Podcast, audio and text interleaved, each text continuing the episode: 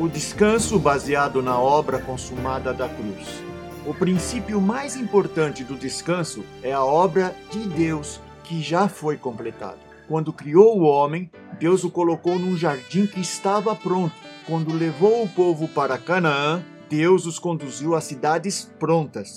Cristo disse que está consumado. Assim, a obra de Deus está pronta e nossa posição é de permanecer na vitória que já nos foi conquistada. Precisamos constantemente aceitar o convite do Senhor para ir a Ele e assim achar descanso para nossa alma. Em Mateus 11, 28 a 30, o texto nos diz: Vinde a mim, todos os que estáis cansados e sobrecarregados, e eu vos aliviarei.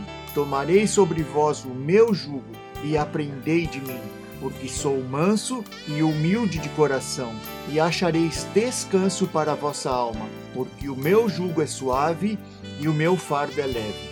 Se seu fardo não está sendo leve, vá para Jesus, hoje e sempre, em nome de Jesus. Amém.